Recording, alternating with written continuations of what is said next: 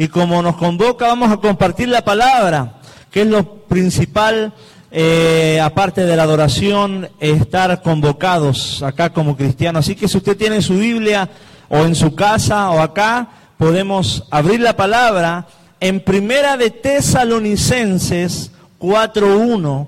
Y hoy vamos a hablar de un título, le puse a esta prédica, que somos invitados a hacer lo correcto. Amén. Como cristianos, aparte de tantas cosas, lo principal, ganar almas, predicar el Evangelio, pero en nuestras vidas somos convocados y llamados a hacer lo correcto. Yo quiero que usted se vaya con esta palabra porque ha estado en mi corazón y sin duda que va a ser provechosa, porque toda la palabra de Dios es útil para nuestras vidas. Nada, nada no puede llegar a servir. Vamos a leerla. Dice, voy a leer la versión NTV. Dice, finalmente, amados hermanos, les rogamos en el nombre del Señor Jesús que vivan de una manera, ¿cómo dice? Que le agrade a Dios. Tal como les enseñamos Ustedes ya viven de esta manera y los animamos a que la sigan haciendo aún más. Quizá en su versión dice de otra forma en primera de Tesalonicenses 4.1. Amén. Pero esa es la idea, dice la palabra, amados hermanos, les rogamos en el Señor Jesús que vivan de una manera que le agrade a Dios, tal como les enseñamos. Vamos a orar por esta palabra. Señor, gracias por tu palabra, gracias por que el día de hoy nos vas a hablar. Padre, quitamos, te pedimos que tú tomes el control de este auditorio, de, este, esta iglesia, y podamos, Señor, concentrarnos en tu palabra. Que podamos, Señor, eh, ser redarguidos, ministrados, enseñados, y podamos aprender, Señor, que como dice acá el versículo, que podamos vivir de una manera que le agrade a Dios. Y eso significa hacer lo correcto. Bendice este tiempo, ayúdanos a redimirlo y poderlo poner por obra en el nombre del Padre, del Hijo y del Espíritu Santo. Todos dicen amén. Y entonces, hermanos, vamos a, a desglosar esta palabra que es hacer lo correcto. Y Dios nos ha llamado a esto. No solamente esperar que Cristo venga, sino que vamos a tener una vida acá aproximadamente 80, 90 años, ¿cuántos dicen amén? O lo que dure la pila, como dice, pero somos llamados a intentar buscar obedecer a Dios o hacer lo correcto. Y hacer lo correcto muchas veces no es lo que lo común de la gente. Cuando llegamos a Cristo no estamos acostumbrados a hacer lo correcto. Buscábamos cómo zafar, buscábamos cómo errar, nuestra carne nos impulsa, dice la Biblia, a pecar. Amén. Dice que hay una guerra entre la carne y el espíritu. Y siempre la carne te va a invitar a hacer lo incorrecto, lo que no le agrada a Dios. Y eh, la clave del cristianismo es que podamos obedecer. Hacer lo correcto tiene que ver, está muy ligado a la obediencia. Y muchas veces el hombre fue creado y aún en el paraíso le costó qué? Obedecer. Desobedeció una palabra y en, más, en, tu cotidianidad, en tus relaciones, en tu vida normal, vas a ser tentado a hacer lo incorrecto. Vas a ser tentado a fallarle a Dios, a errar al blanco. Y mira lo que dice la palabra en Deuteronomio 6:15. Aquí en, en primera, ahí dice, por lo demás, hermanos, os rogamos y exhortamos en el Señor que de la manera que aprendiste de vosotros, como os conviene, conducíos y agradar a Dios, dice la palabra. O sea, camina una vida, intenta y busca caminar una vida íntegra para el Señor. ¿Cuántos dice está grande el desafío? Pero mi hermano, la idea es intentarlo. Y el que ha caído, pídale a Dios fuerza. Amén. Deuteronomio 6, 18 dice la palabra, y harás a lo recto, ¿verdad? Harás lo que es, a ver si me lo leen a la cuenta de tres, uno, dos, tres.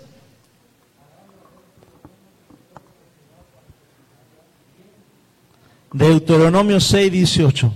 Amén. Ahí el hermano lo encontró. Y harás lo que es justo y bueno a los ojos del Señor. Ojo, para que te vaya bien. Y no hay nadie en la vida que le quiera que le vaya mal.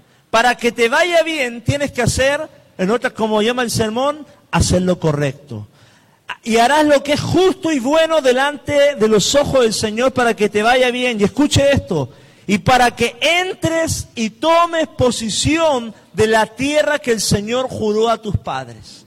Para tú alcanzar tus promesas, no basta solo con congregarte, con diezmar, con aplaudir, con adorar. Es un tema explícitamente que tiene que ver con decisiones, con hacerlo justo, con hacerlo recto, con intentar moverte con rectitud en cada área de tu vida. Y tu carne no va a querer, hermano.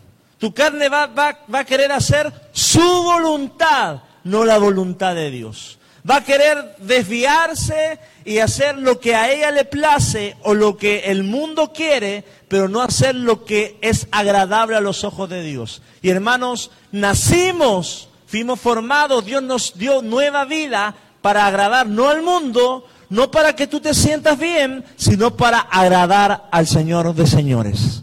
Y eso implica obedecer e intentar hacer lo correcto de las mil formas posibles. Hay una palabra que está en Marcos, Mateo 6:10, y lo conocemos todos, dice, venga tu reino, usted lo como dice, hágase tu voluntad como en el cielo, así también como en la tierra. Venga tu reino. Y hemos usado esa expresión mil y un veces. Pero mi hermano, esa expresión no tiene solamente que ver con ver milagros, con ver sanidades, con que el Señor se mueva, con que tengas una experiencia sobrenatural eh, con el Señor, con el Espíritu Santo. Venga tu reino significa hacer lo justo, lo correcto, lo puro, lo amable, tener decisiones que sean de acuerdos alineadas a la palabra de Dios. ¿Cuánto me voy explicando?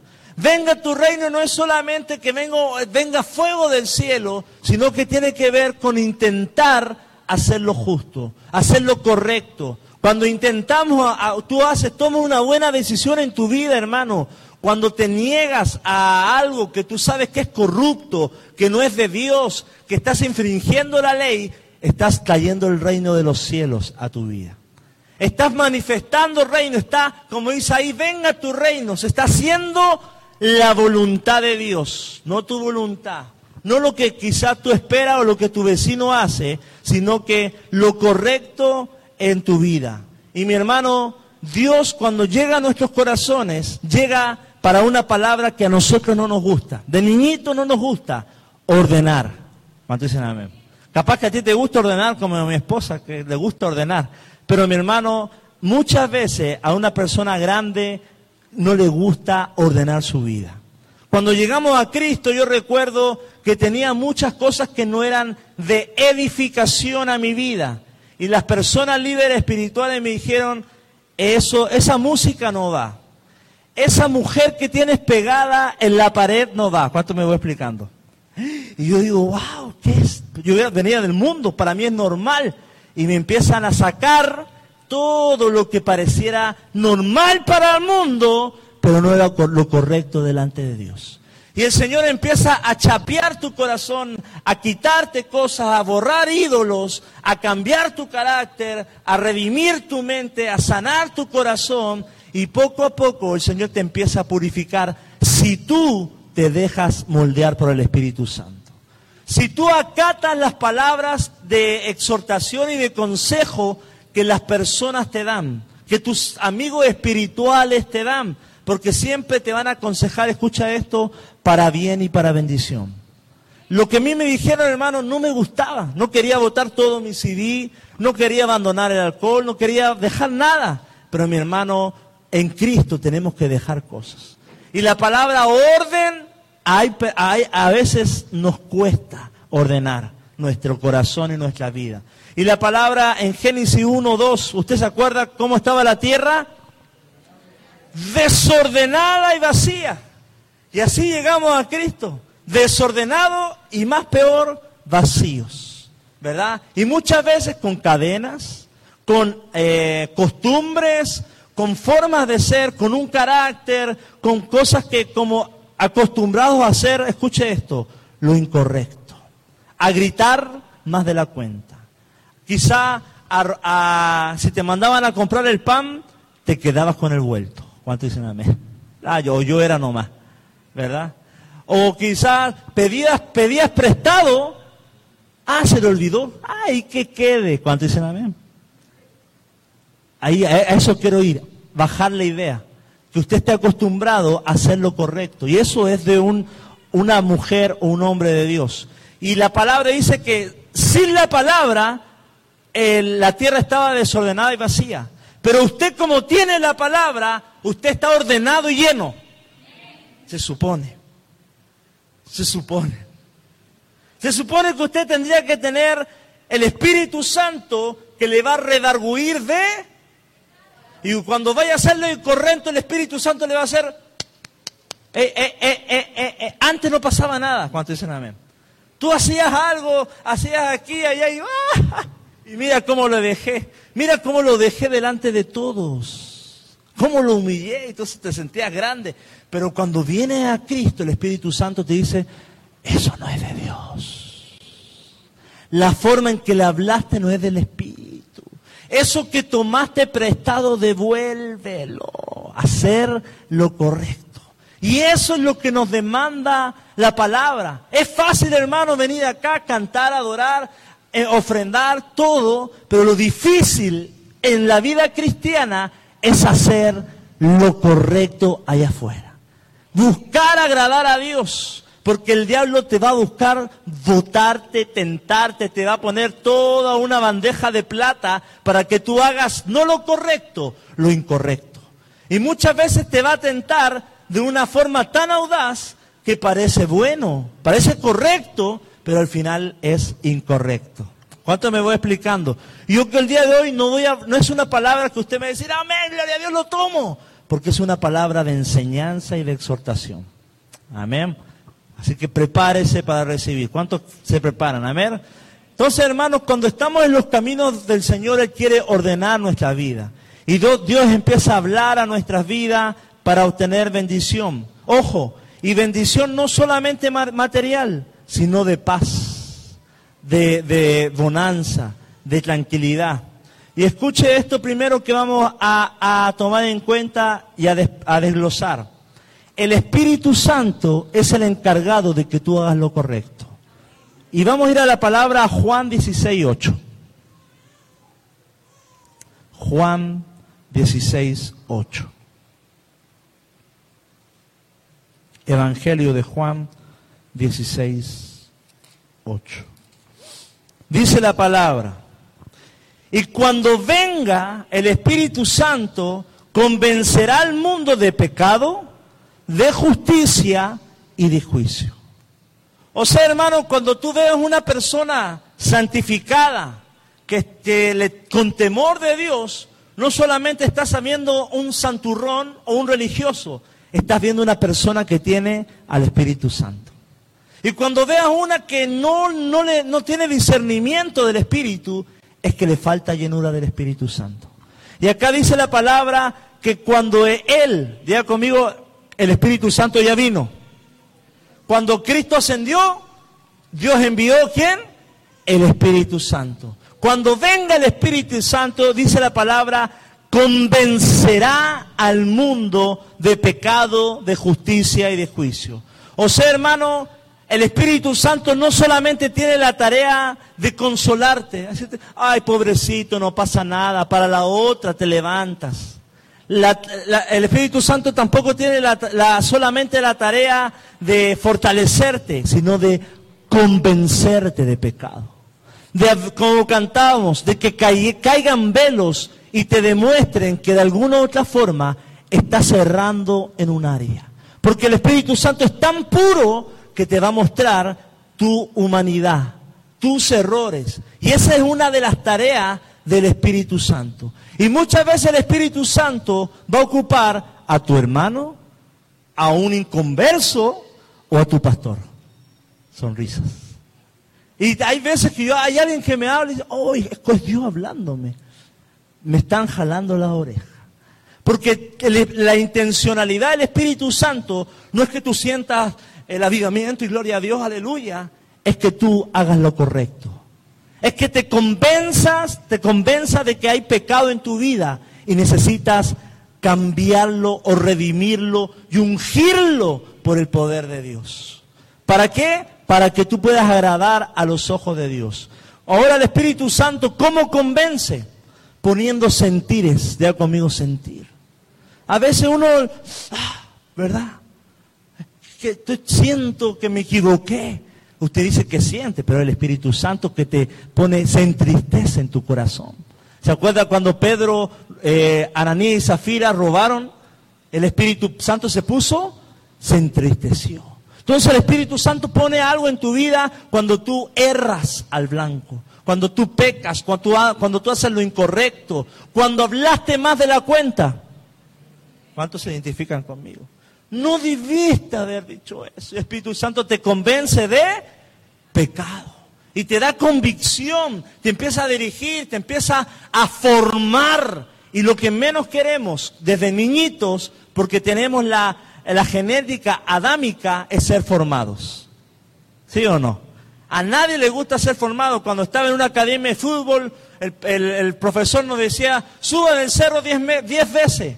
Y uno le hacía el, oso, ¿verdad? No, ya llevo diez. Mentiroso. Uno mentía despampamantemente, ¿verdad? Pero las reglas nunca nos costaba acatar las reglas, las ordenanzas del Señor. ¿Cómo te convence el Espíritu Santo de pecado? Poniéndote freno, frenos, poniendo, escuche la palabra, no solo remordimiento, escuche esto, arrepentimiento en tu corazón. Tú puedes, hermano, el Espíritu Santo te puede mostrar un, error en tu vida, pero no es solamente que sea un remordimiento en tu mente, ah, está mal, y sigues de largo, sino que, ah, está mal, tengo que cambiar, tengo que, que despojarme de algo. Hay algo que me insta, que hay, hay una, un, algo salvaje dentro de mí que me insta a lo malo y necesita ser ministrado por el Espíritu Santo. Hay algo que me, insta a ser rebelde, que me insta quizá a vivir triste. Hay algo que necesita, el Espíritu Santo te va a mostrar, a, convencerte de que hay algo que no le agrada a Dios en tu vida. Y muchas veces tú no lo vas a ver, pero las personas que están a tu lado sí lo van a ver. Amén. Es como dicen, el mal aliento lo sienten todos, pero tú, uno no lo siente. Y muchas veces, mi hermano, gloria a Dios que nos congregamos y tenemos hermanos en la fe, porque ellos nos mostrarán no solamente nuestras cosas buenas, sino nuestros errores. Porque el hierro con el hierro se pule. Y humano con humano va mejorando su vida. Porque somos llamados a vivir en comunidad, no solamente a sola. Y así como tú vas a crecer y vas a avanzar en los caminos del Señor. ¿Cómo, cómo el Espíritu Santo te convence? Revelando algo que no, no parecía tener problema, pero ahora sí es un problema en tu vida.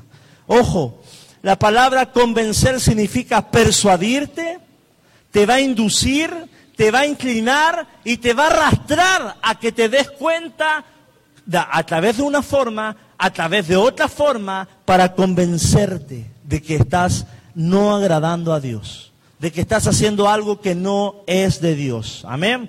Y dice la palabra que te convencerá de pecado, de justicia. Y escuche esto, todo lo justo viene de Dios. En tu vida, hermano, en tu corazón vas a encontrar errores, vas a encontrar el manual cómo pecar en tu carne. Pero en la palabra de Dios vas a encontrar el manual cómo hacer lo justo, lo agradable, lo puro, lo correcto, lo que es del Espíritu. Y ahí va dice la palabra que el corazón es engañoso. Ah, usted dice, ah, no, no pasa nada. Tu corazón. Pero ¿cuál es la voz del Espíritu Santo en tu vida que te va a guiar a hacer lo bueno? Y mire la palabra en Proverbios 18, 22. Este versículo me encanta. Proverbios 18, 22.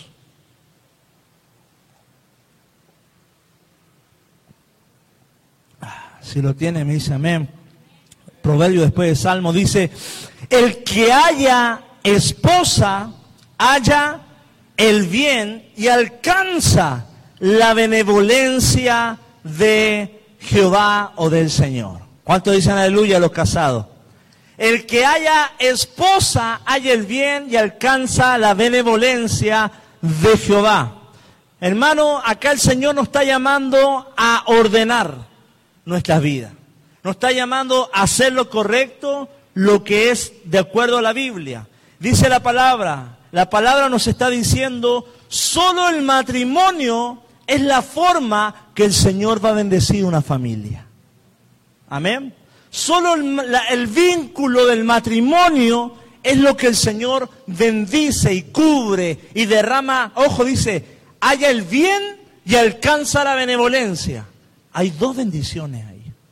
Hay dos cosas de las cuales tú puedes no estar gozando, recibiendo en tu vida por no hacer lo correcto. Y esta es la palabra de orden para tu vida. Mi hermano, tú puedes decir, lo, incorrecto es que usted tenga un novio, pero sea, esté de novio, sea soltero, acá mucho, ¿verdad?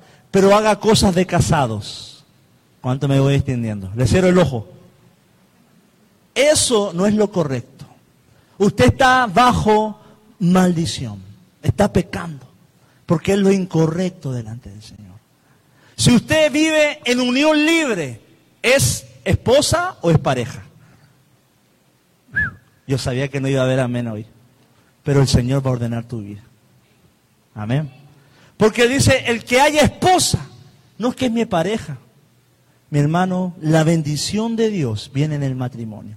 Haz lo correcto. Tu carne no va a querer.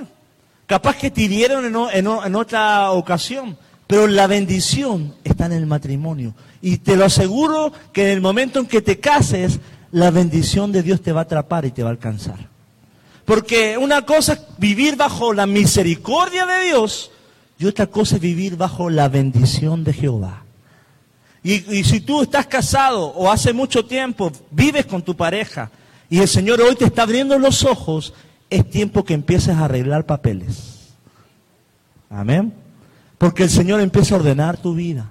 Es tiempo de que empieces a hacer las cosas bien. Porque el Señor le agrada cuando nosotros hacemos las cosas bien. Ojo, Dios no bendice la unión libre. Yo sabía que al poco amén lo estoy obligando a hacer amén. Porque el Señor bendice el matrimonio entre un hombre y una mujer. ¿Ya? Eh, usted puede decir, pastor, es que yo lo quiero mucho, mucho, mucho, no me basta casarme, yo ya lo amo. Sí, pero la bendición de Dios es un pacto delante del Rey eterno, hermano.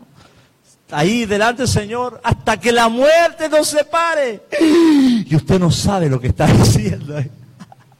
Está diciendo, Señor, en el matrimonio vas a probar. ¿Sabes lo que pasa en el matrimonio, hermano? Dios prueba los frutos del Espíritu te prueba la paciencia. Yo, en soltero, hermano, tenía una paciencia tan bonita, una templanza, tan gloria a Dios. Yo de soltero era, bendecido, pero cuando me casé me pasó eso, la benevolencia de, de Jehová. Fue otra bendición. Era un soltero bendecido. Hay solteros y solteras bendecidas acá. En santidad, en integridad para el Señor. Aleluya. Pero en el matrimonio, hermano, Dios prueba los frutos del Espíritu. Y habían frutos que yo pensaba que yo tenía, pero no los tenía. Y el Señor me te pone en circunstancia para quitarte velos.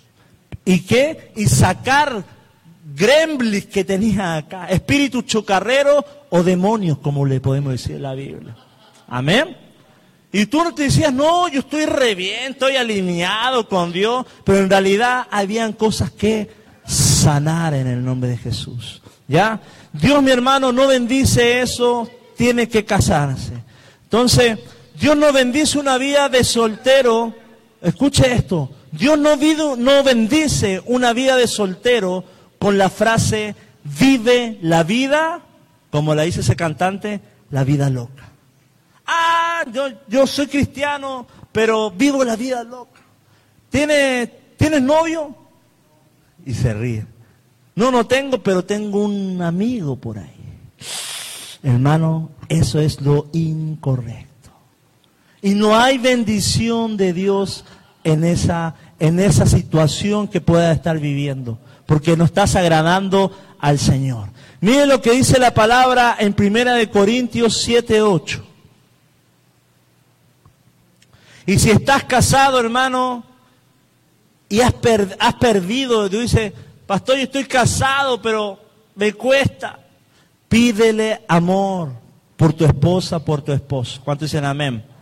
Porque dice la palabra, esposos, amar a vuestras esposas como Cristo amó a la iglesia. ¿Ya? Y necesitamos mucho amor para el matrimonio. El amor es paciente, es bondadoso, no es jactancioso, todo lo sufre, todo lo espera y es maravilloso. Así cuanto gloria a Dios. Dicen, usted tiene que decir, Señor, lléname de amor, porque esta vida es sobrevivible, no sé si esa palabra existe, con mucho amor, hermano. Con mucho amor en el matrimonio. Amén. Dice, Primera de Corintios 7, 8, digo pues a los solteros y a las viudas, Qué bueno le fuera quedarse como yo. Aleluya. ¿Cómo estaba el apóstol Pablo? Soltero. Si tú puedes quedarte soltero, tienes ese don, esa gracia de incontinencia, ¿verdad? De, abstener de, de relaciones, el apóstol Pablo te dice, sería espectacular que te pudieras quedar como yo. Pero dice, pero si no tienes el don, dice, cásense. O sea, hermano, si usted está soltero y dice en verdad, mis hormonas no van para ese lado. Ora el Señor, dame un hombre de Dios. Dame una mujer del Espíritu que me ayude a servir al Señor. Pon la persona ideal para que podamos alcanzar tus promesas, mi hermano, porque dice la Biblia, no es bueno que el hombre esté y también la mujer. No es bueno que la mujer esté sola. A menos que usted tenga este formidable don de Dios que tiene el apóstol Pablo, que es estar solito y servir al Señor. Y si no, tú, tú estás soltero y dices, Señor, ayúdame a guardarme en santidad. Ayúdame a que tú seas mi, amado y yo ser eh, el, ¿verdad? la que se entrega delante de tus pies. Amén. Mi hermano, si usted está soltero o separada, debe consagrarse al Señor. ¿Cuánto dicen amén? ¿Qué significa consagrarse? Verlos, verlo a Él como el amado. Enamorarse del Señor y entregarle tu vida, tu tiempo, tu fuerza, servirle, involucrarte, hacer para el Señor. Porque sin duda, cuando menos lo esperes, te vas a topar con el hombre de tu vida. No, las mujeres no se quieren casar. Todas quieren mantenerse. No, pastor, no me tire nada yo de palabra. Gloria a Dios que prefieren quedarse solas. Pero conságrese para Dios. El Señor hay una bendición en la consagración. He conocido mujeres solteras que tienen esa gracia y son muy prósperas, muy bendecidas. Y mi hermano, el Señor derrama un favor sobrenatural cuando te mantienen en ese estado de soltería y consagración para el Señor. Amén. Misioneras. La mayoría de las misioneras son solteras. Van, van al África, ahí están solas y el Señor eh, las fortalece, levantan colegios, levantan eh, iglesias, tantas cosas. Y cómo el Señor las respalda. Amén. Mi hermano, y si tú has llegado a Cristo y no te has casado ni por el civil, ni por la iglesia, escucha esto, debes formalizar debes resolver problemas. Si tú enviudaste o te separaste, debes arreglar tus papeles para que con tu nueva amado o amada puedan obtener la benevolencia de Jehová. ¿Cuántos dicen amén? Porque eso es lo correcto delante del Señor. Lo incorrecto lo hace el mundo. Pero cuando llegamos a Cristo, Dios empieza a ordenar nuestras vidas y nuestros corazones. Aleluya. Mi hermano, en este mundo nadie quiere hacer lo correcto en cuanto a las relaciones de pareja. Yo recuerdo en la iglesia con los jóvenes, aún los papás, me, o un chico lo exhortaba, oye, mía, cuidado con esta, con esta, y el papá me decía, no, pastor, déjelo que tome experiencia. Cristiano. Y uno decía, bueno, ¿y ahora? ¿Cómo le hago? Yo le estoy predicando de santidad y en la casa le predican de que chipe libre. ¿Cuánto me voy explicando? Mi hermano, hoy en día la tenemos difícil para predicar a nuestros hijos que lleguen vírgenes al, matrimonio. ¿Cuánto dicen amén? Pero esa es la meta, ese es lo correcto.Ínstale que ellos se guarden en un pacto de pureza para que cuando se entreguen ahí puedan llegar puros y santos y ofrecerse a su pareja. Me guardé toda la vida para entregarte, entregarme a ti, a, su amado, porque no hay, hay una bendición ahí y no hay nada más maravilloso que llegar a ese momento en esa condición. ¿Cuántos dicen amén? Y si tú no lo viviste, enséñalo a, tus generaciones. Y si tú eres joven, que hay jóvenes aquí, guárdese para Dios porque hay una bendición en la pureza, en la consagración, en el servicio para Dios. Amén. Gálatas 6.1, hacer lo correcto. Acompáñeme ahí en la palabra, en Gálatas 6.1.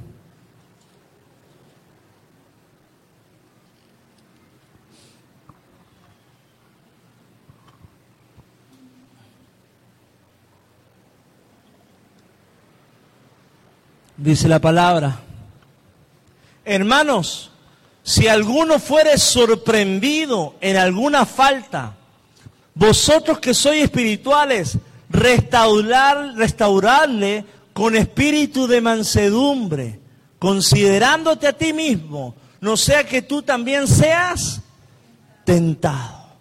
Y mi hermano, acá la frase que le puse, lo correcto en la vida y el manto de gracia que intentamos impartir de acá de la iglesia no es de juicio, no es de tirar piedras, sino de cubrir heridas. Un manto de gracia que no ande usted supervisando a quién hundo, a quién quebranto, a quién salto encima, porque este versículo está hablando de restauración. Lo correcto no es juzgar, lo correcto no es, no es hacer leña del árbol lo correcto es restaurar.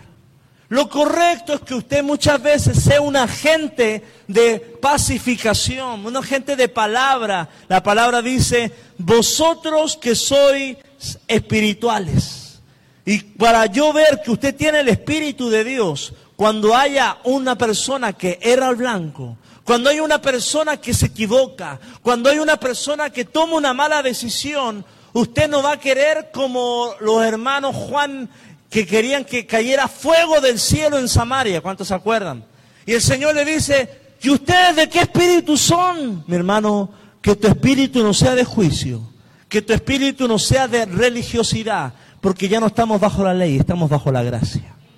Y este es un periodo en el cual Dios es el único juez justo para apuntar y lanzar la primera piedra sobre alguien sobre algo o sobre alguna situación que parece que es desordenada delante del Señor.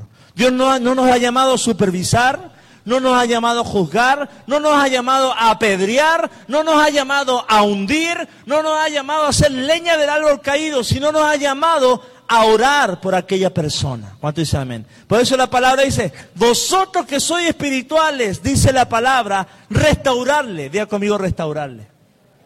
No lo va a hundir. Ah, mira, mira. Mira esa pecadora. Ah, pecadora, pecadora. Dice, no, hundir, no reírse ni burlarse. Mira cómo se equivocó. Si siempre se equivoca. Siempre hace lo malo. Tiene, tiene problemas con el, con el alcoholismo, la hermana. Gloria a Dios.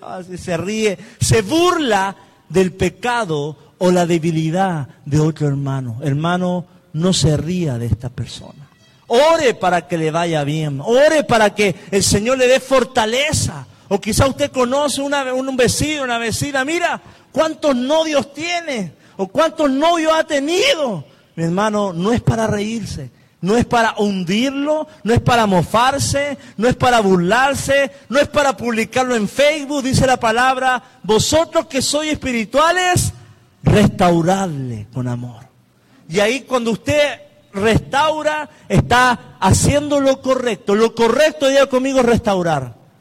No mofarse, no reírse, no hacer leña del árbol caído. ¿Cuántos dicen amén? Amén. Entonces, hermano, la palabra restaurar significa sanar la herida. ¿Qué es más fácil? ¿Hundir a alguien o sanar su herida? ¿Qué es más fácil? ¿Burlarse de alguien o orar por alguien? El mundo se va a reír, el mundo va a hundir, el mundo va a ser leña del árbol caído, pero nosotros, iglesia, somos llamados no a hacer eso, sino a, a dar palabras de ánimo, de sanidad. Capaz que darle una palabra de corrección, de consejo, de guía, es lo que somos llamados. Pero si hay un espíritu en tu vida de cuando alguien se equivoca, cuando alguien erra, cuando alguien hace algo malo, mi hermano, nuestro espíritu tiene que ser de bendición, no de maldición, nuestra boca. ¿Cuánto dicen amén? Mi hermano, restaurar es cubrir, amar, levantar, animar, alentar y dar. Hoy el diablo va a quitar y esa persona la va a hundir, pero tú capaz que vas a ser la gente que la va a levantar. El mundo no va a encontrar manos y brazos que la, que la cubran. Toda esa persona quizás se siente observada, no se siente querida, está en depresión y más un cristiano religioso dice, no, yo no te puedo dar consejería, no te puedo ver porque estás en pecado. Mi hermano, somos llamados a edificar, somos llamados a hacer lo correcto, a dar lo que portamos, porque eso es la palabra del Señor. Y dice la palabra acá en el versículo, restaurarle con espíritu de mansedumbre. No está hablando de un espíritu que usted va a tomar a la persona haciendo lo correcto de regaño, sino un espíritu de que usted se va a poner en su zapato. ¿Cómo hubieras reaccionado tú si, si tú hubieras caído? ¿Cómo te hubiera gustado que te restauraran? ¿Cómo te hubiera gustado que te hicieran ver en el error que estás? De la misma forma en que tú te burlaste, de la misma forma en que tú hablaste, de la misma forma en que lo hundiste, de la misma forma en que te reíste de esa persona? Yo creo que no. ¿Cuánto dicen amén? Dice la palabra en Jesús que dice, no hagas con otros lo que no te gustaría que te hicieran. Y yo no sé usted, hermano, pero si yo ah, veo a alguien que está caído y digo, no me arriesgo, todos podemos caer. Dice la palabra, el que piensa estar firme, haya no ser que caiga. Y hoy, hermano, puede estar de pie, pero mañana puede pasar algo en tu vida. Y gloria a Dios que te encuentres con un cristiano lleno de amor, lleno de gracia, lleno de un espíritu de mansedumbre, que te dé una palabra de ánimo, de fortaleza, que para eso fuimos llamados. Amén. Ahora como padre, yo te hago esta pregunta. ¿Con qué espíritu estás corrigiendo a tus hijos? ¿Con un espíritu de restauración? O un espíritu solamente de regaño, de odio. Oye tú, chamaco, levántate. Un espíritu quizá eh, airado. Escuchaba a un pastor que decía, ojo cómo regañas a tus hijos. Intenta dominarte porque muchas veces lanzamos palabras y estamos, ¿verdad?, airados. Y eso al niño lo toca. Hay que tenemos que aprender a tener un espíritu, diría conmigo, de mansedumbre ¿Con qué espíritu estás corrigiendo, restaurando o guiando a tus hijos? Otra pregunta, ¿con qué espíritu estás, tomas las heridas y las aflicciones de otros? Y la palabra nos está llamando el día de hoy a hacer lo correcto. Es observar y escuchar lo que pasó. Usted va a observar y va a escuchar lo que pasó. Escuche esto. Va a orar por la persona y va a tener empatía. Se va a meter en sus zapatos. Si yo fuera esa mamá soltera, si yo fuera esa, esa muchacha que quizás no logra obtener un novio, o ese joven que, lo, que no logra tener un trabajo, ¿cómo se siente? ¿Qué hay en su corazón? Ponernos en sus zapatos. Amén. Y mira lo que dice la palabra en el Salmo 32, 10.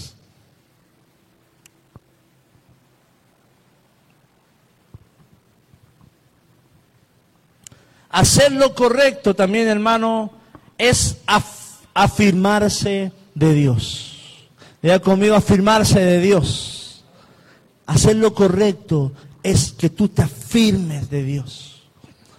Cuando venga la tribulación, los problemas, la inestabilidad, la soledad, cuando venga la cesantía, cuando venga la depresión, cuando venga la muerte, cuando venga te despidan, cuando hay un problema familiar, lo correcto no es que huyas, lo correcto no es que te vayas de la iglesia, que te vayas de Cristo, que reniegues de Cristo, lo correcto es que te afirmes de Dios.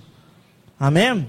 Y es por eso que dice la palabra en el Salmo 32, 10, muchos dolores habrá para el impío, mas el que espera en Jehová lo rodeará la misericordia. ¿Cuánto dicen gloria a Dios? En el, en el momento de aflicción, la palabra te está diciendo, espera en Jehová. Lo correcto que en el momento de tu desierto esperes en el Señor. Es que aguardes una palabra. Es que el Señor te ponga en el camino una persona espiritual que te aliente, te levante, te restaure, te afirme, te profetice, te ayude, te pula. Porque dice la palabra, más el que espera en Jehová le rodeará misericordia. Si tú en el momento de aflicción no esperas en Jehová, mi hermano, van, van a suceder otras cosas que no va a ser ni la misericordia, ni el amor, ni la gracia del Espíritu Santo. En el momento de aflicción, lo correcto es, escuche esto, que usted se afirme de Dios. Y yo sé que más de algunos, yo conozco y sé la vida de algunos que han pasado tormentas, valles, cosas difíciles, pero se han afirmado de Dios. Y han sido pacientes y han visto este versículo que los ha rodeado la misericordia del Señor. El Señor ha respondido a tu clamor, ya ha visto tu, tu situación. Dice la palabra en el 11, alegraos en Jehová y gozaos justos, diga conmigo justos, el correcto. Alégrate en el Señor y cantad con júbilo todos vosotros los rectos de corazón. Y ahí está la palabra del día de hoy. Los rectos de corazón. Dios no solamente quiere que tú te aprendas canciones, que te aprendas la Biblia, sino que hay una rectitud en tu corazón. Como dice la palabra en Proverbio, el, principio de la sabiduría es el temor de Jehová.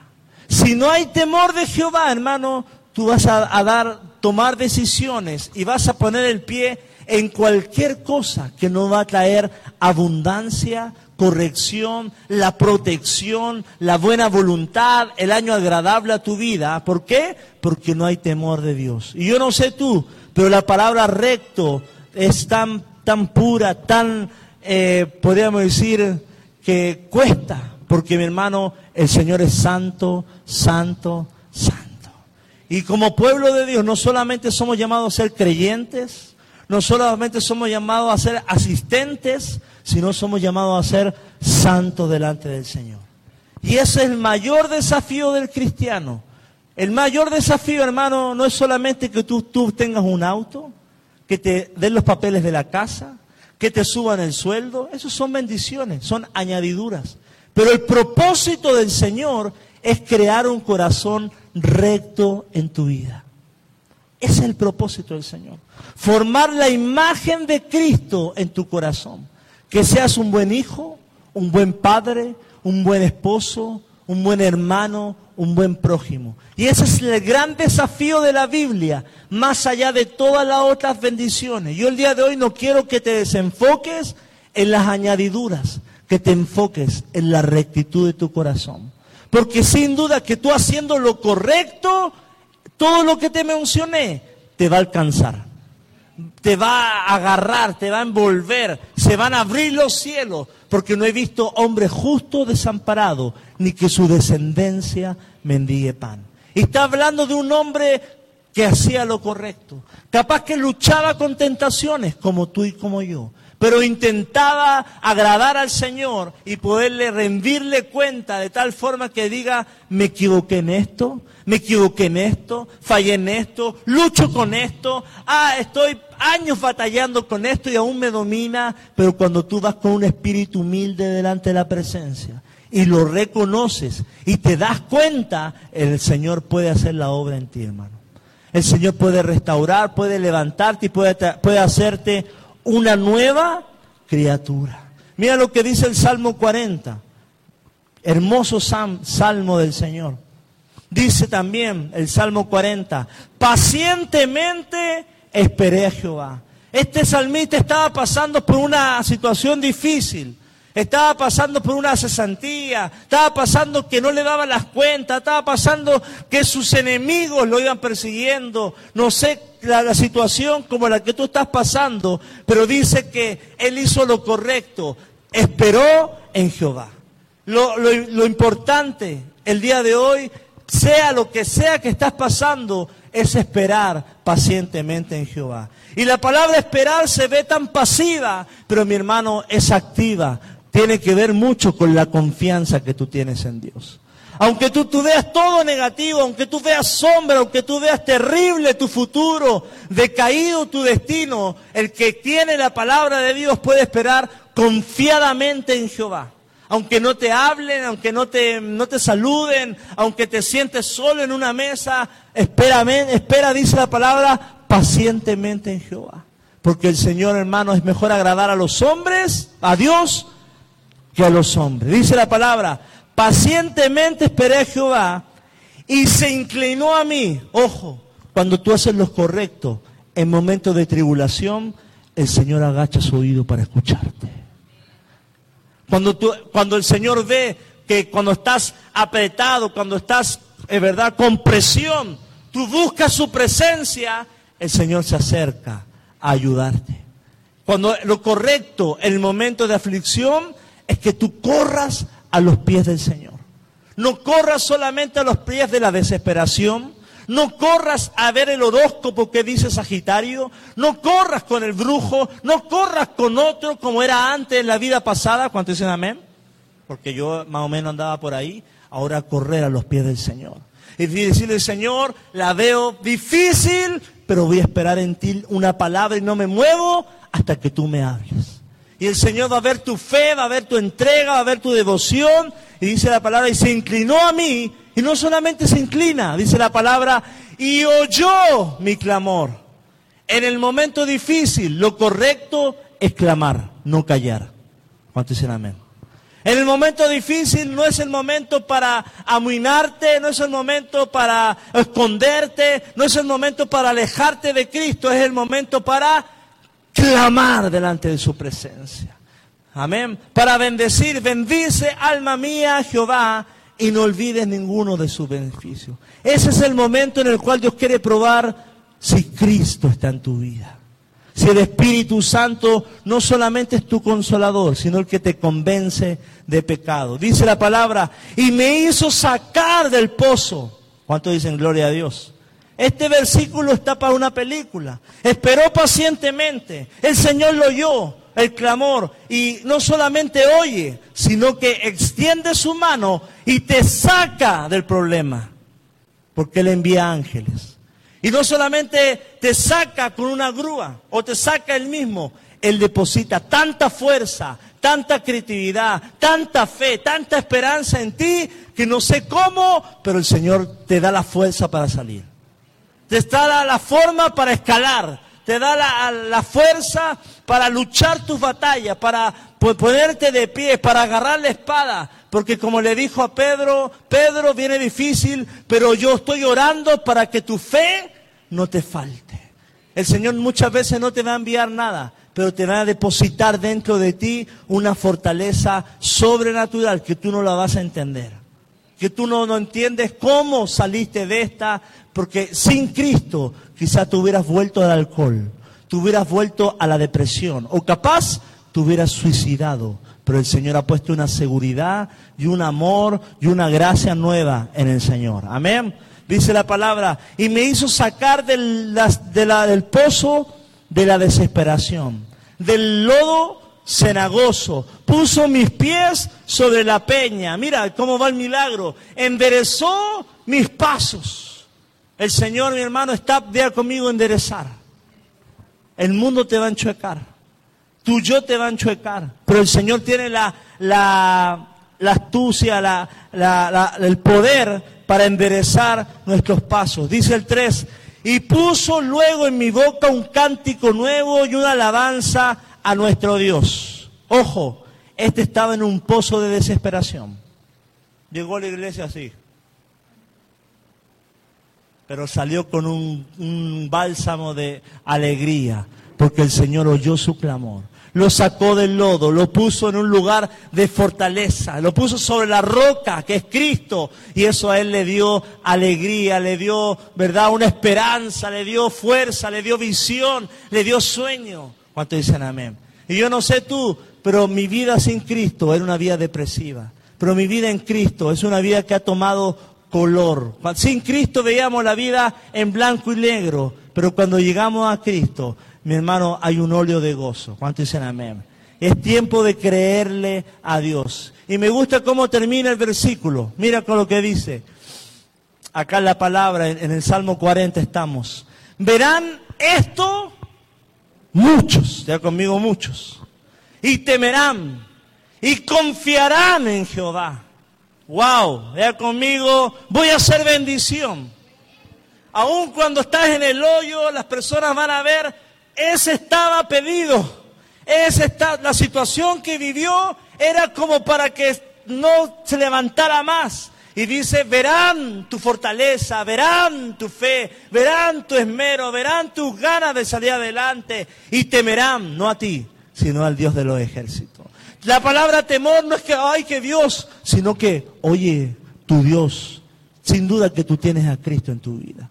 Honrarán al Dios que tú portas verán una gracia que hay en ti, un bálsamo que te enjuaga. Verán que hay algo diferente en tu vida. ¿Cuántos le ha pasado? Oye, siento algo diferente en ti. Ellos dirán aura, ellos dirán energía, pero es el Espíritu Santo. Y temerán, y querrán tenerlo, y confiarán, ojo la palabra ahí la última, y confiarán en Jehová.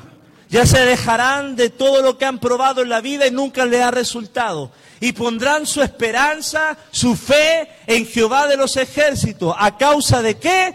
De, tu, de ver cómo saliste de tu aflicción. De ver cómo saliste del momento en que quebraste, del momento que estabas solo, del momento de depresión, del momento que estuviste a punto de separarte, del momento quizá que tuviste problemas familiares, económicos, que todos estaban viendo qué va a pasar. Y te verán salir en gloria y en victoria. En silencio pero verán que el Señor te sostuvo con su diestra de poder. Y yo lo creo para tu vida, hermano. Pero la palabra dice el primer versículo, esperé pacientemente a Jehová. Mi hermano, hacer lo correcto es reflejar a Cristo. ¿Cuánto dicen amén? Y mira lo que dice la palabra en Mateo 5, 9.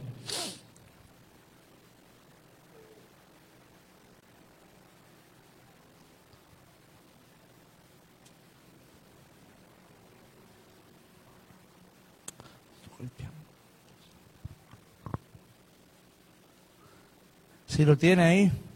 Bienaventurados los que procuran la paz. Pues ellos serán llamados hijos de Dios.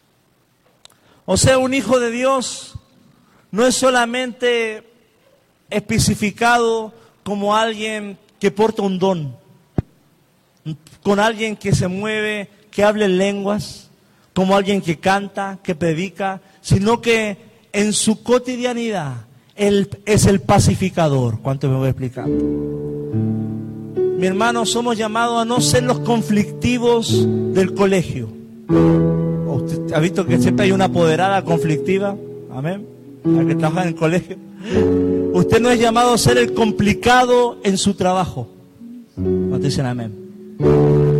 Usted sea el pacificador. El que ayuda a que las cosas se faciliten que cuando todo esté tenso usted lance palabra, calmémonos. Que cuando todos estén elevando la voz, usted puede decir, hermanos, tranquilos. Porque a eso fuimos llamados, a hacerlo correcto. El mundo echará leña, el mundo intentará crear confusión en esa situación. Pero dice la... los que procuran la paz porque ellos serán llamados hijos de Dios.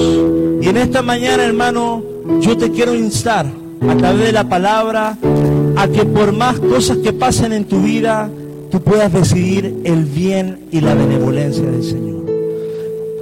¿Y cómo podemos llegar a saber que estamos haciendo lo bueno? Yendo a la palabra del Señor.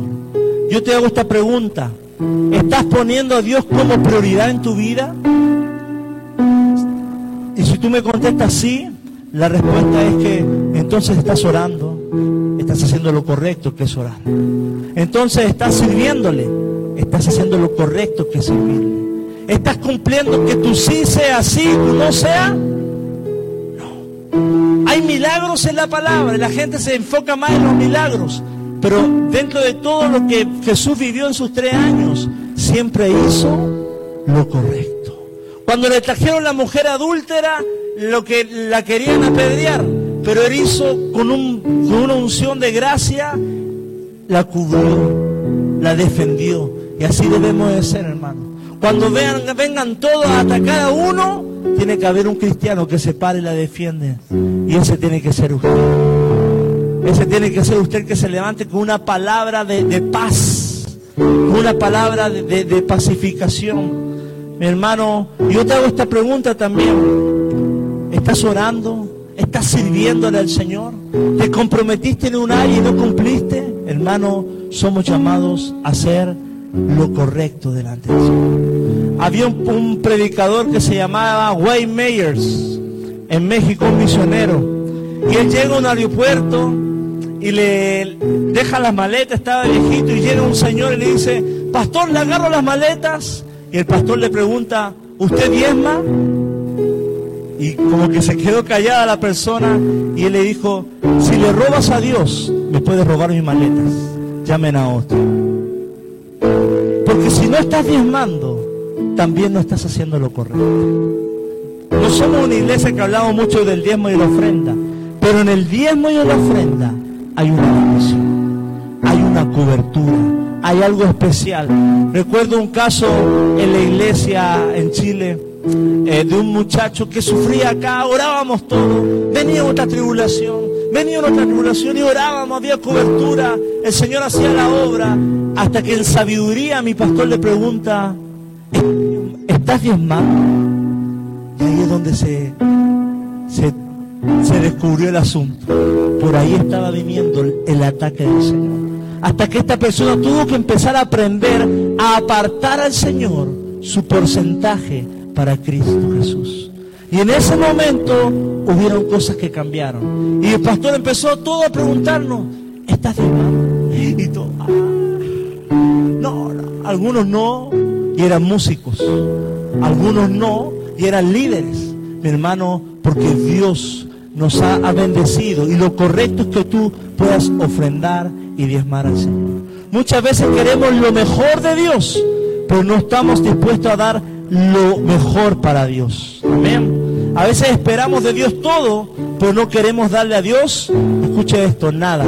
Ni mi tiempo, ni mi servicio, y aún más, escuche esto, porque nunca hemos sido una iglesia que pide dinero, sino que Dios está interesada en tu corazón.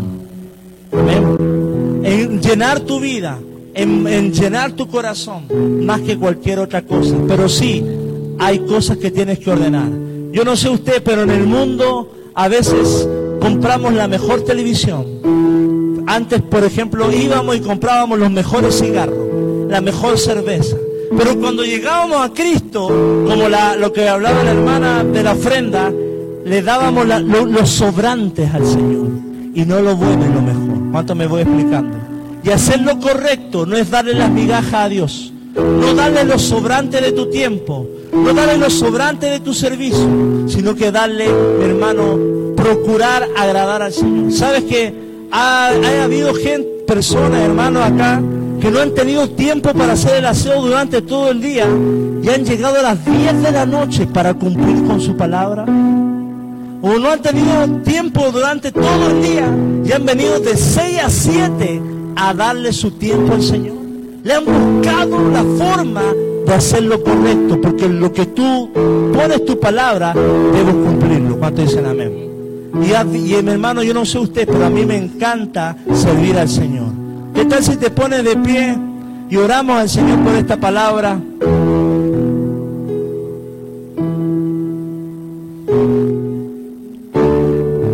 Y creemos como iglesia que nuestra cultura nuestro ADN siempre va a ser eso, hermano. Que usted pueda vivir una vida en la cual bendecir a otros.